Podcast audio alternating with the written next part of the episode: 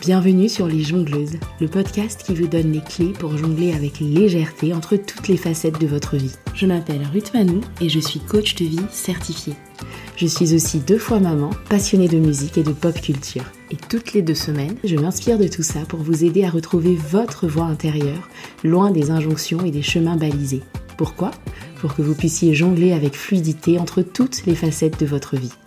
Je vous donne rendez-vous un vendredi sur deux pour un nouvel épisode. Abonnez-vous à la newsletter ou sur votre plateforme d'écoute préférée pour être notifié des nouvelles sorties. Et je compte sur vous pour partager largement autour de vous et pour laisser une pluie d'étoiles et de commentaires partout où c'est possible. Bonne écoute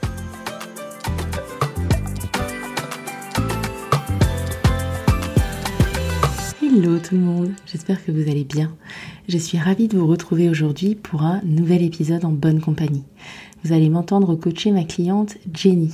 Son objectif de départ pour cette session était de changer la tonalité de son discours intérieur, de plus en plus négatif et critique à son propre égard. Elle est arrivée à un point critique où ce discours interne, devenu particulièrement virulent, l'empêche d'avancer sur l'une des fondations de sa future entreprise, en l'occurrence la création et la rédaction de son site internet. Cette conversation vous parlera sûrement si, comme Jenny, vous aussi, vous vous jugez durement sur ce que vous faites et encore plus sur ce que vous n'arrivez pas à faire. En gros, si vous avez un peu l'impression d'être comme attaqué en permanence par un critique de poche particulièrement méchant avec vous. Si c'est le cas, cet épisode est l'occasion pour moi de vous rappeler qu'il est possible de changer la tonalité de ce discours intérieur et d'en faire une bande son positive, soutenante et motivante. Ce n'est absolument pas une fatalité, ça se travaille et ça se change, comme vous en entendrez un fragment dans cet épisode. J'espère que vous y trouverez des éléments d'explication et de réponse que vous pourrez appliquer à votre propre situation. Si vous vous reconnaissez dans cette description et que vous aussi vous avez envie de rendre votre discours intérieur plus positif, le plus efficace est de travailler sur votre situation particulière, sur les racines de ce discours interne, les raisons pour lesquelles il s'obscurcit et les situations où il est le plus négatif. Le lien pour réserver votre appel découverte offert est dans les notes de l'épisode. C'est le meilleur moyen d'identifier si et comment un accompagnement en coaching pourrait vous y aider. Je vous donne rendez-vous de l'autre côté. And until then, enjoy the episode. Bonne écoute. Thank you so much, Jenny, for coming here to play with me. I'm really excited to have this session with you and to show people what coaching is. I'm really excited for this. I yeah, I'm excited. yeah, me too. So let's do this. Uh, what would you like to work on today? Um, so today I'd like to work on kind of being, I, I tend to be very hard on myself, you know, your own worst enemy. And so I'd like to work on just my thought process in that terms of how I think towards myself. Okay. So working on a like a kinder uh self-talk. Yeah, absolutely. Yeah. So how does this uh self-talk shows up for you today? Today, ooh, it's not very kind. it's like, oh, you're so lazy. Oh, you're not doing that well enough. Or why are you even trying? You know, this isn't working. And then it goes into the spiral where I just don't move forward at all, even though in my head, I actually know I'm just being too hard on myself, but it's hard really seeing it for it for what it is rather than feeling it, if that makes any sense. Tell me more about that for the past couple of years, I've really worked on how to manage my my mental health. Um, being someone who has a bit of anxiety, and so I've been also working a lot on not focusing so much on how much time things take me, but more how much energy do I have? What can I actually get done today? And when I manage to do it, it works out great. Sometimes I don't do much, but then the next day I can do twice as much because I rested. But then most of the time when I try to do that, then it's like, well, I know I should technically rest. This is what I said I would do. But then it's like, but you said you would. And you know, you're just trying to be lazy right now. So you have to stop being lazy. You have to just like push yourself and do it. And, you know, it's just kind of talking down to yourself, really. So I'm, I'm building a website. So I'm writing the copy. And for about two hours, I was just there with a blank page because I'd write a sentence, take it away, write a sentence, take it away. Because I'd write it and then go, no, that's stupid. You're being stupid. Take it away. And then nothing, nothing happens. It's just kind of gets in your way. It makes so much sense that you you're bringing this topic today because it sounds like you have a lot of self awareness, that you know yourself, that you know your kind of your cycles working well when you're well rested. Sounds like you know how to manage your energy, but it also seems like it doesn't connect emotionally with you. That's exactly right. That's exactly right. Yeah. So no wonder you want to work on that topic, really. When you think about that, having a kinder self talk to yourself, reducing the voice, also what I'm hearing, a loud inner critic in your ear all of the time. So when you think about that, what specific goal you would like to have accomplished by the end of our session together? I think I would like to have some kind of strategy because I don't think I'm going to stop those thoughts coming. But if I could find some kind of strategy to distance myself from those thoughts, or maybe even recognize that that's what's happening, then I think from there I could make a choice to not listen or to listen, you know, whichever I take, but I can actually make the choice then. It sounds like you want to be more conscious about how you respond to that inner talk. How true is that? A hundred percent true, completely. Yes, it makes it makes so much sense. But I'm very curious. Why do you think that it's not gonna stop? I think it could. Absolutely. I think it's just gonna take a, a long time. And for right now, there's some big goals that I really want to to achieve, like starting my business or or in general just living the life that I've been working towards living. And I think step one of coming or maybe not step one, maybe step one is noticing that this is happening, but one of the steps is I think for me is recognizing in the moment this is what's happening okay, how can I distance myself? Okay, now I can choose. And I think if I'm able to do that, maybe I can start getting used to it because it really is unlearning in a, in a way. And I think if I can start practicing that, it'll become easier and easier and easier until it doesn't become as hard anymore. But that's the hope, anyways. I love how how you put this because it really sounds like you are aware of what's going on it sounds like it's something you've been practicing and practicing and practicing this inner self talk, talking down to yourself. And from what I'm hearing, you do have big goals right now. So no wonder it's so loud right now. And I love how I was going to say realistic you are about the fact that it's a process right? That it's not going to happen overnight, that it's not going to disappear. And I love, love, love the way you approach this. Really, congratulations to you on wanting to increase your self awareness around this, on recognizing when it happens and, you know, wanting to respond rather than react. How does that land for you? Oh no, that's 100% true and, and thank you. That that feels really nice to hear. I'm like, oh. no, but it's true though. It's true because oftentimes when we recognize something that's not working, a lot of people are like, okay, let's change this. Meanwhile, it's something you've been doing your whole life. So it's not going to go away most of the time in one week. So, yeah. And I've tried, doesn't work. Congratulations to you on that amazing self awareness. Thank you. Thank you. So, when you think about the end of our session, what will be your measure of success around this goal? I think it will, I mean, it won't be something concrete, but I think it will feel concrete, like something that could really help me in those moments. Maybe what I think it is is this is going to sound really weird, but I think it might be like an excitement to get those bullying thoughts so that I can try it out. I love that. Come at me, I'm ready kind of a spirit, right? Oh, yeah. oh my goodness. It's like you're so ready to practice something different. I love it. I really am. I'm so ready to like do this oh my goodness, it makes so much sense. So a sort of excitement to have the thoughts coming so that you can practice. When you think about this excitement, right? And the thoughts coming and you feeling super excited and imagine a scale of one to 10, one being, oh my goodness, I do not want them to come at me. I'm not ready. I need this to stop. 10 being, I am so ready. Thoughts come at me. Where are you right now in terms of excitement? Right now, ooh, um, maybe a four.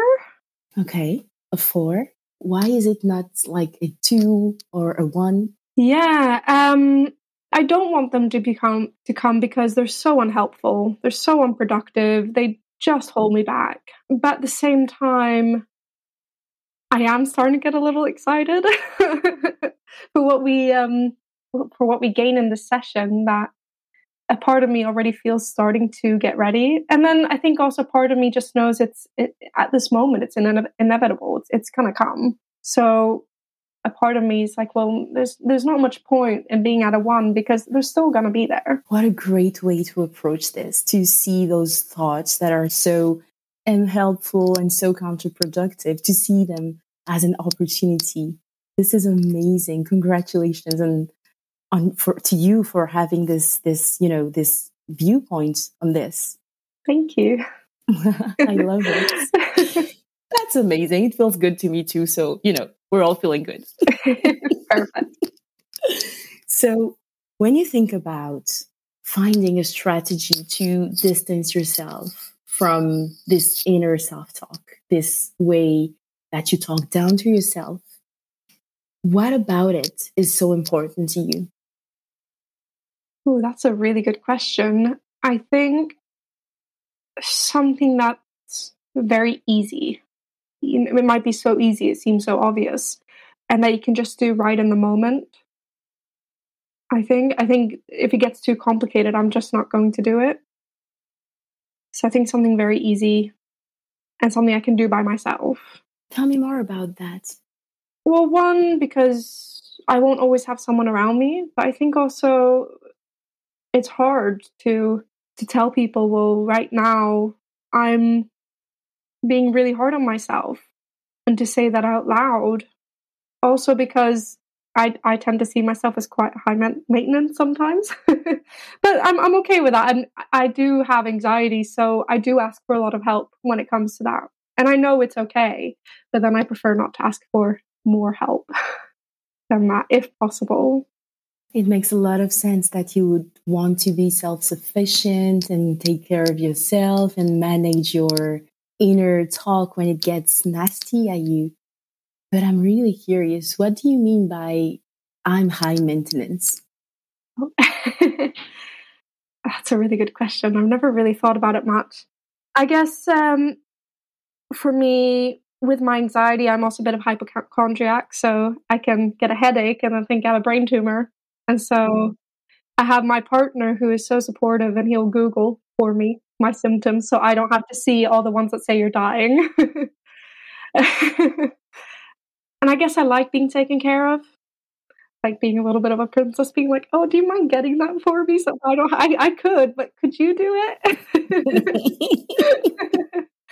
um. So I guess those things, I would say, I'm a bit of a control freak. Um, but that part actually works well because with my partner, he is not, and he hates the planning. He hates the lists and the taking care of stuff. And because he hates it, I get to do it, and I love doing it. So it, that actually balances out. Yes, maybe not so much that. I think it's the other two stuff. okay. Tell me more about that control freak part. For me, if I have something planned and things go according to schedule, or I have a list or anything like that, then I feel more in control. If I don't know what's going on or what's going to happen, I feel like I'm just going to forget everything I need to remember. And then it's almost kind of like being a free fall. Um, and you forgot the parachute. is, is kind of the feeling that I guess, yeah. Yeah. So for me, you know, when I go to bed, I think about everything I need to do the next morning. And then the next morning, I write the list for the day. and it, and that way I don't have to worry about remembering because I've already written it down. I've already thought it out, and I and I like that. It makes me feel safe. And in general, if something is happening, so my parents are coming to visit in the weekend, you know, I say I'll I'll plan the whole thing. I'll take care of all of it, and that way I can plan it so that everyone I can take into accordance of how everyone's feeling, even though anyone else would do that as well. But now I know it's getting done. yeah, I guess it's it's a safe feeling in it. It makes so much sense. And again, I love. It's amazing to see how you know yourself, and it sounds like you have a very active mind, which is sometimes super helpful. Like when you need it to plan ahead and make sure everything goes according to plan. But it also sounds like sometimes it's, as you said, it's your worst enemy, right? Yeah, exactly. Yeah, I, I, I like being a planner. I like being very um, organized.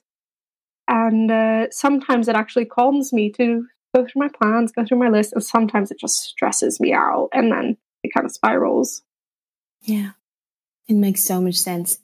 But it does sound like for the part of you that's quote unquote control freak, which is like being a planner, and the part of you which is quote unquote high maintenance, it sounds like you look at those parts with almost a fondness for them. Like it works, it also gets you in contact with your partner in a way that you love. That seems like it works for the two of you. So it sounds like you have a fondness for those part of you that are kind of quirks, but cute quirks when like I hear you talk about it. How true is that?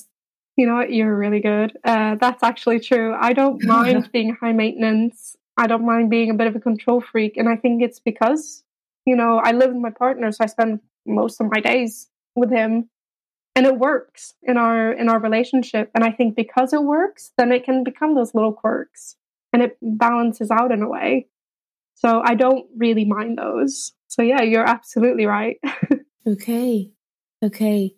So i'm really curious how the the harsh quote unquote harsh inner talk plays out with those two aspects of you that could be perceived as high maintenance or control freak, but are not. So I'm really curious, how do they play out together? With a high maintenance part, it can be a, a bit of a worry that it's too much. And that's in particular, well, it's really only when it comes to my anxiety because I am aware it can be a lot. Um, and it's it's a lot better now. I've I've come to a point where I'm actually managing it quite well, which I'm very happy about. But it can still be a lot, you know, if I'm at work and something happens where I get worried and then I call my partner because I know I can't Google it because it's just going to be worse. And I have to call them at work to do it for me. And I, then I do get worried that it's a bit much. That's a bit too much. And I don't want to jeopardize anything because it is so good. So I think there it's more my thoughts saying like, oh, come on, you could have done that yourself. Or, you know, you didn't have to freak out so much or you know it's it's it's too much you know you got to dial it down you got to dial it down for everyone's sake and i'll talk to him about it and he says well are you kidding? Like of course it's not too much you know call me whatever whatever you need. But still in my head doesn't believe that. I mean i believe him but it's more i don't believe me saying it. In terms of liking to plan if I don't follow my plan, then I can, you know, start telling myself like, "Oh, you're so lazy. You weren't good enough to follow to finish everything because you you didn't do it fast enough. You you took too long. You know that you you know you're just being stupid right now." Or you didn't plan that well enough. You know that you wouldn't have time for everything. So why did you put it all in there one like for that day? So it, it can become a lot of that and sometimes I do cross things out of my plan because I just know I'm not going to have time. And I hate it. I, I, I, hate crossing it out because then, in a way, it's like I failed, which I don't like doing. Yeah, no wonder then that you want to tackle this inner talk that negative inner talk because when you were describing those traits of yours earlier, it was really with great fondness. Whereas now, when you put the two or the three of them in a relationship, it sounds like you like those traits less. And it sounds like it also decreases the quality of your life, your self perception, your relationships. How true is that? A hundred percent true. A hundred percent.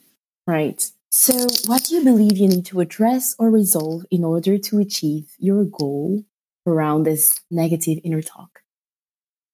I think maybe it would be so. You know that, uh, that there's the saying, um, "Don't let perfect get in the way of good."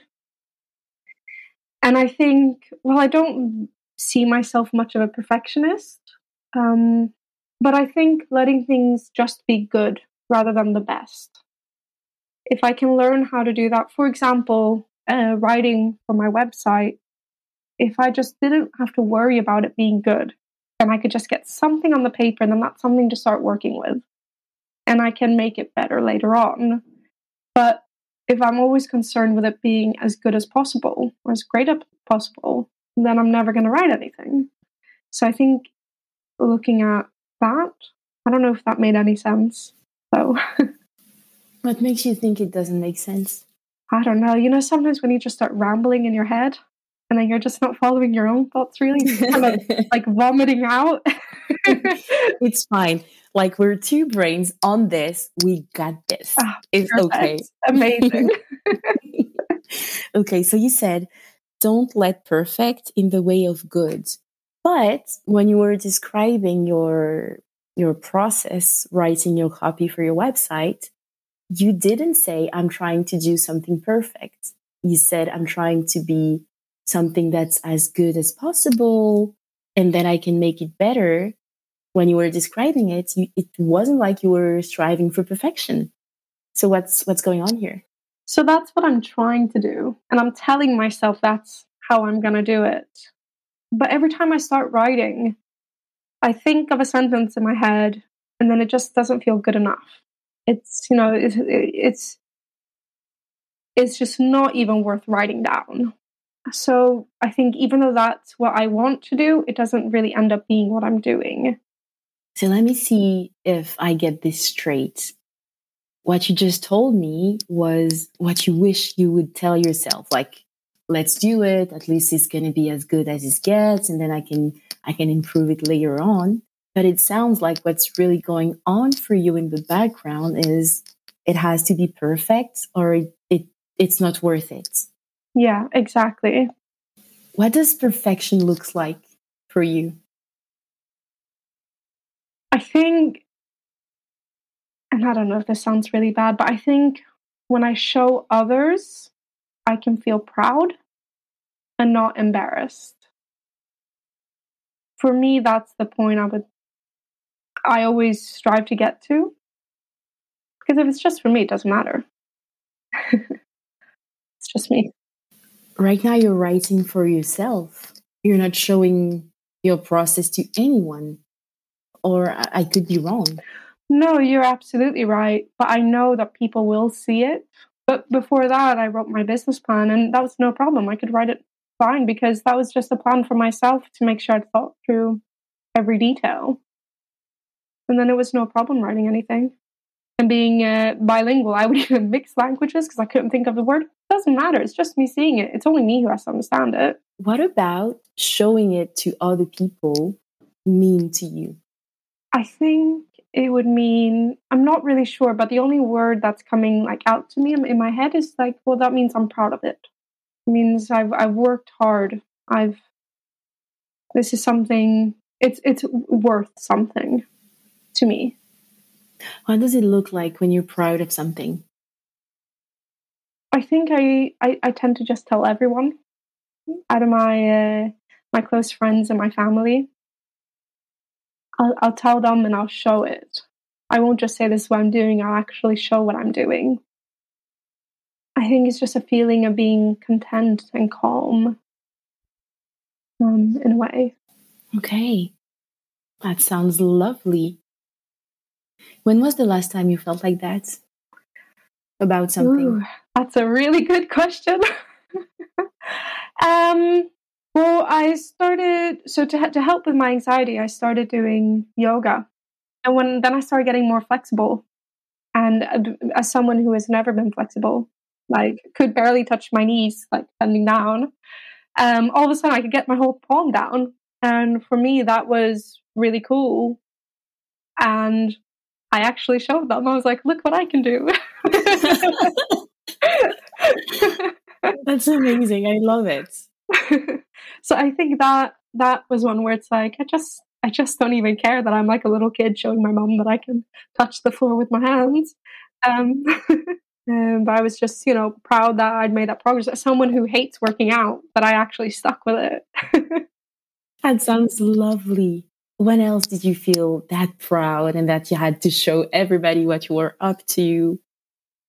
This is going to sound really superficial, but my closet.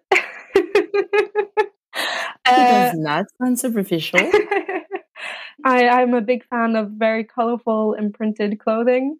Um, and I currently work in fashion as my full time job. So I get a lot of free stuff, which is great. And it means I have a very big closet. So whenever someone comes over, I always leave my closet door open. it's so ridiculous. But it's like for me, it's that's a part of the detail in the bedroom.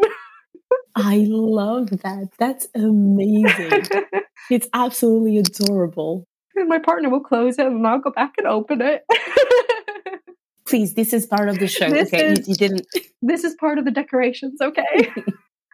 and they said, "Well, why can't I open mine?" I'm like, like we can only open one of the doors at a time, and mine is a lot more fun to look at. Like, oh, that sounds lovely. Okay, I actually have an observation about what you just said. I'm I'm going to share it if that's okay. Yeah, absolutely. It sounds like for the yoga and for the closets, it's really there's almost like almost a childlike delight or wonder. You know, how true is that? No, a hundred percent. It really is. Yeah, it really, really is, and it becomes like, oh, what else can I find? Or you know, with clothing, for me, it's such a confidence thing. Uh, what I wear will determine how so much and how I feel. And for example, I, every time I go into a job interview, I just it's it's not the most professional clothing, but I feel great in it, which means I'm going to be super confident. Or with the yoga, it's like, oh, what else can I learn? And then I've learned another thing, and it just um, then you get better and better and better, and it just becomes um, yeah, fun, really. That's lovely. So when you think about those two other areas of your life, and then you think about what you're trying to do here, like you took the example of the copy, so we can continue with that. How come this element of fun and childlike delight is absent from this? That's a really good question. I think I think because both of those things are fun, the the yoga and the clothes, or like I play the ukulele. And when I started, I said I, I'm not going to practice. I'm not going to get good. I'm just going to play. And they meant it didn't matter if it wasn't good or not. And I kept playing and I kept having fun and I got better and better. But that wasn't the point. It was just to have fun. And I still play terribly, but I just really don't give a shit. So even if you know, with my my family's very musical, so they'll bring out the instruments and they play really well. And I'll bring out the ukulele and play completely wrong, and it doesn't matter. I think in all of those things, it's all fun. Whereas the result of writing for the website will be fun, but the process of writing it, it's it's really boring. It's really boring sitting in a room by yourself on the weekend or in the evenings after work trying to get yourself to do this work that I actually find I find actually writing quite difficult and writing something catchy and fun. I find it really hard. So yeah, there's just no fun in it at all. yeah. Oh my god, it makes so much sense when you explain it like that. Like I mean, if with the ukulele your goal was to play at a concert, that would have added so much more pressure and it wouldn't have been fun. Yeah, exactly. It's, yeah, right. It sounds like you didn't have an end goal in mind. And so it was just fun. You could, you, you got to enjoy the process and to just get creative and to make mistakes.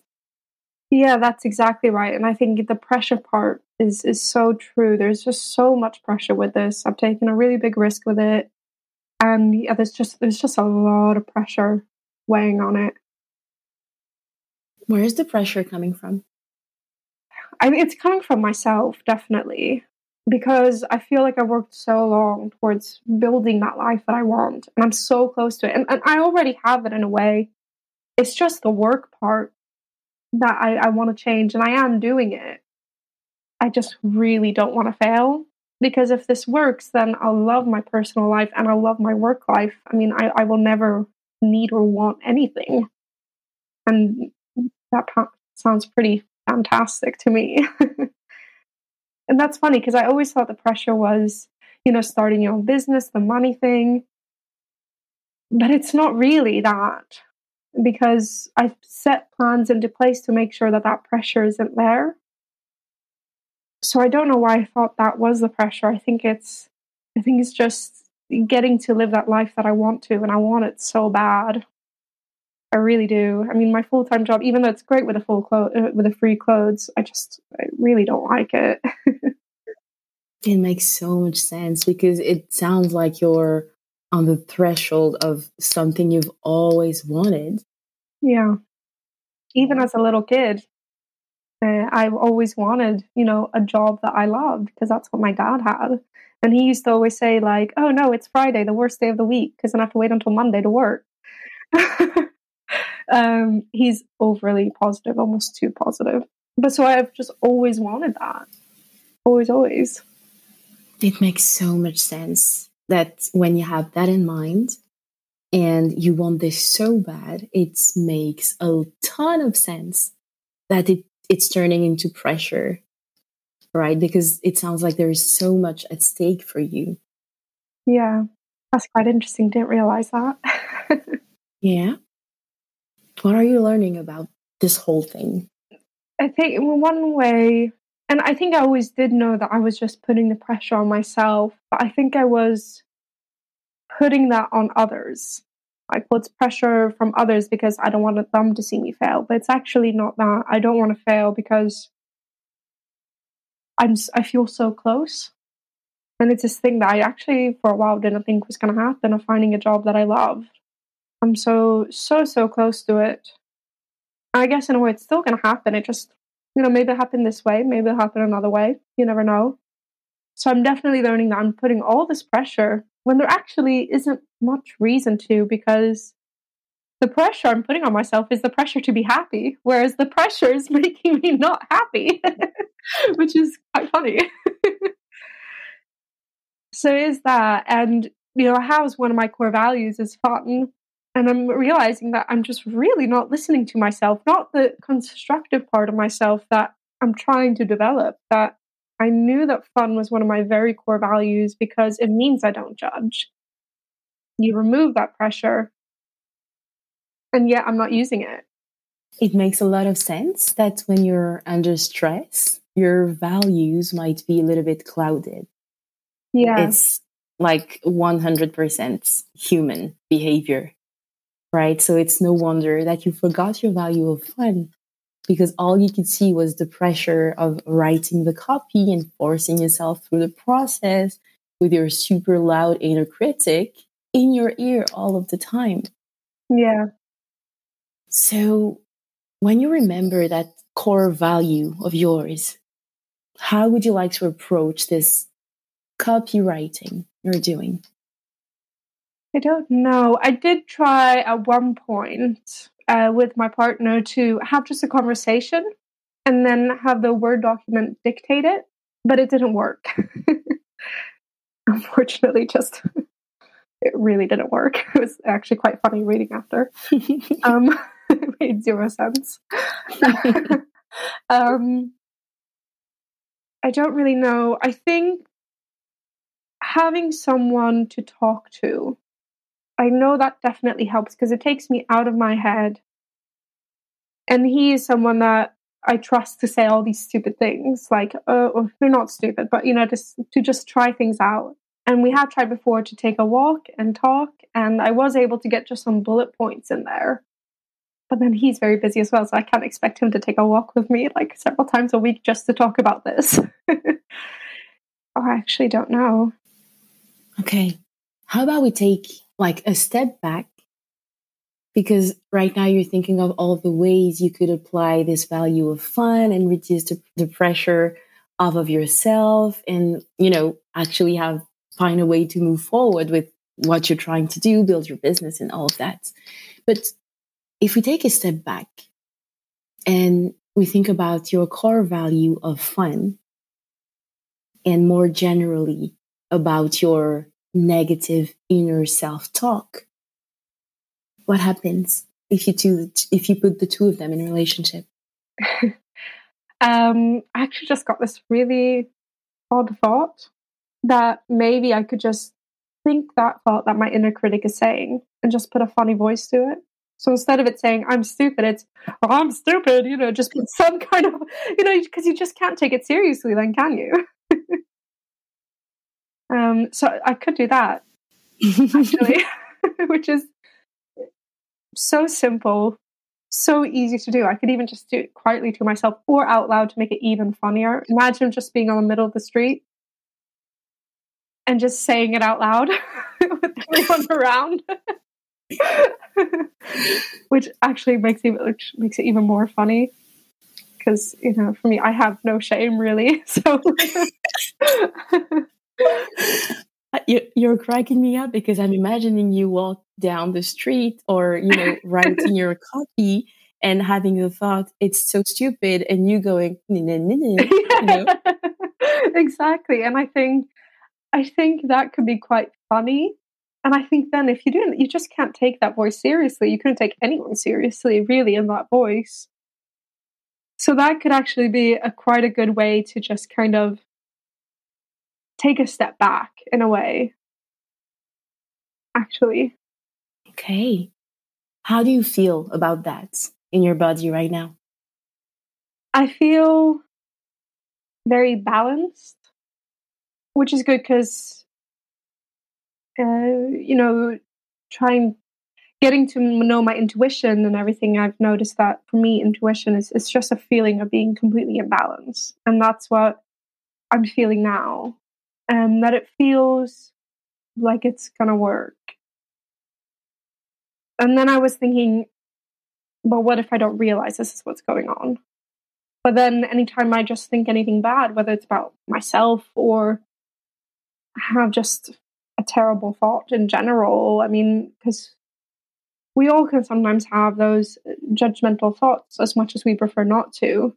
Then I could just always put that voice, whatever it is, which could be quite a good way to just alert oneself this is what's going on. And then you can just take it from there. How excited are you to start having those negative self, these ne- negative self talk again? on a scale of one to ten? Um, I would say a a six or a seven. I think, especially to do it in the middle of the street. That sounds actually hilarious to me. You know, I, I, you know, I will do it. I think it's so funny, and uh, it's like uh, I bike to work and I used to think it was really boring and there was a lot of hills. So I just put on some music and I just started dancing while biking. And you should see how some other people look at me. And I think it's so funny. oh, that's lovely. That's lovely. So you're now you're going to be dancing and saying stuff oh, in a yeah. funny voice. A hundred percent. Okay. So how do you feel about that six slash seven? Um, yeah, I think it's a pretty good seven. I think. Yeah. Yeah. I think, and then uh, why it's not a 10, I think it's more because I'd still rather not have those thoughts. But it's a 7 because I feel more prepared and excited because I feel like it's not going to get in my way as many times. Maybe sometimes it still will, but at least not every time. And that to me would be just oh, such a load off. It really would. And I already feel like just realizing that it's the pressure that's making me really not being able to write. It's even that just saying it out loud just takes it off your shoulders in a very weird way. That's amazing. It's nice. Congratulations for the amazing self-awareness, for knowing yourself so well, and for, you know, being willing to do this. Thank you. Amazing. Well, thank you to you. It's it's because of your help. So I really appreciate that. Okay, let's thank, you know, the both of us and thank you, thank me, thank the universe. It's amazing. Thank you, universe. so how are you going to put that in action? I think what I'm going to do is, is one thing I think I'm going to do is I think I'm just going to say it out loud, not in my head. I think I'm just going to do it out loud because I think the more ridiculous, the better. And I tend to talk to myself, and so people who know me are, are quite used to used to that. and if it's someone where I don't want them to understand what I'm saying, I can just start saying it in Swedish. I'm in England, and and no one I'm with speaks Swedish, and I can just do that instead. Um, if I'm at work, for example, and they're used to me speaking Swedish to myself because I think out loud. So I think one is to just say it always out loud, to always do just whatever voice comes to me first, not even think about it, just go for it. And not even hesitate, just just do it. Because I think if I give myself my moment to hesitate, I'm gonna be like, this is stupid. Do you really think that's gonna work? You know, no, it's just do it. Don't let those thoughts come because then I'm already stopped it. Yeah. Yeah. Again, great self awareness. What could get in your way? I think sometimes I might forget. I think that's the main thing. But as I'm saying, because right now the main thing this is getting in the way of is writing for the website.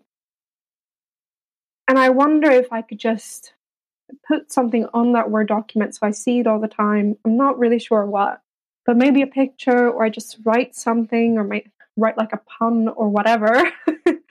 just something that makes me smile and laugh a little. Um, and I'm quite easily amused, so it won't be hard to find. but I think then that'll just be a reminder to not take it so seriously. If I'm not taking that document so seriously, then I can't take my thoughts so seriously. And I wonder if even just continuously doing that will help me just to write something. Let's just say I'll write something bad. Because right now, that's just my goal. Just write anything. And then work from there. And I can have my partner help me because he's better with the grammar. Um, but just a starting point, I think. Great job in connecting your value of fun with something that seemed sounded so daunting at the beginning of our conversation. Really well well done. Amazing. Thank you. Thank you. so how do you want to be held accountable for this? I think what I'm going to do is I'm going to write it on my to-do list. And so I have actually on my to-do list to do it tomorrow evening to work on the website copy, but I think what I'm going to do instead is instead of having to write on the website because I have a few things to do tomorrow evening that kind of have to be done. To instead just have find something amusing to put on there. And if I have time and the the want, which I think after finding that amusing thing, um, then I can write, but it's not going to be a requirement. And I'd rather spend some time finding the perfect thing. And I know that sounds terrible saying the perfect thing, but the thing that really just cracks me up uh, rather than rushing and just finding the first best thing. Sounds like quite a fun evening, actually. that sounds lovely. Good job. Thank you. How would you like to close the session? I think just to say thank you. Uh, this is something that's really been on my mind, so I really appreciate being able to just talk it out in um, in the coaching environment, which is always so so helpful to just connect thoughts and uh, things going through one side that you don't realize are even there or that connect. So uh, thank you. Thank you, Jenny, really, thank you. J'espère que cet épisode vous aura apporté des pistes de réflexion ou de solutions pour vous-même. N'hésitez pas à réserver votre appel découverte si vous souhaitez être accompagné pour explorer ces pistes. Je serai ravie d'échanger avec vous. En parlant d'échanger avec vous d'ailleurs, j'en profite pour annoncer la gagnante du jeu concours de l'épisode 40. Bravo à Alissa N qui a joué sur Instagram et qui remporte un test ILI et une session de débrief avec moi. Je vous donne rendez-vous dans deux semaines et d'ici là, prenez soin de vous.